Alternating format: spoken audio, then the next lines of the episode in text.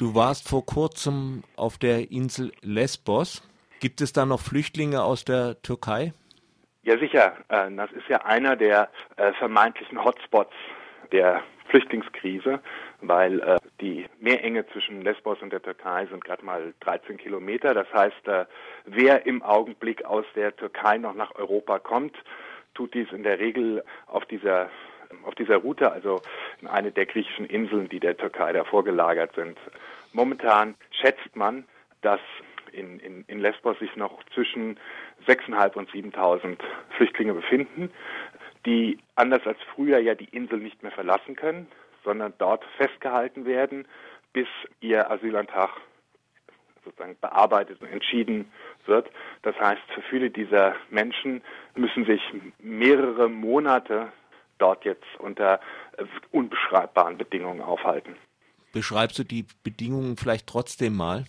Ja, also in Lesbos äh, gibt es, ist ja eine Insel mit geschätzt 80.000 Einwohnern. Mhm. Ähm, und dort äh, gibt es ein zentrales Camp, Moria, das eigentlich ein altes griechisches Militärlager für 1500 Soldaten ist.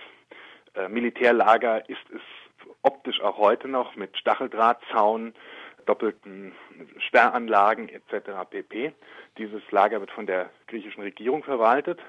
Im Lager selbst befinden sich momentan geschätzt 6000 Menschen, zum Teil in Zelten, in Massenunterkünften. Und äh, weil, weil nicht alle innerhalb dieses alten Militärcamps Platz haben, gibt es daneben inzwischen so eine Art von wildem Zeltlager, wo Menschen, darunter Frauen, Kinder, Alte, in notdürftigen Campingzelten oder UNHCR-Sommerzelten ohne Boden äh, untergebracht sind, es keine sanitären Einrichtungen gibt. Diese Zelte sind nicht beheizbar. Also das Ganze erinnert eher an eine notdürftige Flüchtlingsunterkunft an der kenianisch-somalischen Grenze als an ein von einer äh, europäischen Verwal äh, Regierung langfristig verwaltetes äh, Flüchtlingslager mit allen wirklich fatalen Konsequenzen. Sehr schlechte medizinische Versorgung.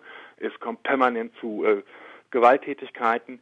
Frauen schlafen zum Teil in Windeln, weil sie sich nachts aus ihren Zelten nicht mehr raustrauen. Sollte die Temperatur jetzt nochmal unter 0 Grad fallen, geht jeder davon aus, dass äh, Leute dort erfrieren werden, wie auch schon letztes Jahr. Also es ist wirklich im wahrsten Sinne des Wortes unbeschreiblich. Wer kümmert sich um die Flüchtlinge? Offiziell die griechische Regierung mit Unterstützung der Europäischen Union gab Mitte 2016 eine Entscheidung, dass im Prinzip alle Hilfsorganisationen dieses Lager verlassen müssen. Auch heute kommt man in das Lager selbst nur mit einer Sondergenehmigung rein. Und eine der Organisationen, die ganz wichtige Arbeit geleistet hat, Médecins Sans Frontières, hat äh, 2017 äh, gesagt, wir, wir ziehen da im Prinzip ab, weil wir nicht mit derartigen Zuständen kollaborieren möchten. Wir lehnen das ab. Das sind unmenschliche Zustände. Médecins Sans Frontières hat jetzt noch so eine Notambulanz, wo sie zum Beispiel Vergewaltigungsopfern hilft. Man geht davon aus, auch unsere griechische Partnerorganisation, mit denen wir zusammenarbeiten, dass diese Zustände Absicht sind. Also ich arbeite seit lang genug für Hilfsorganisationen, um zu wissen, dass mit ein paar Zehntausend Euro äh, und etwas ähm, Initiative die Situation dort in Lesbos ganz, ganz fundamental verbessert werden könnte.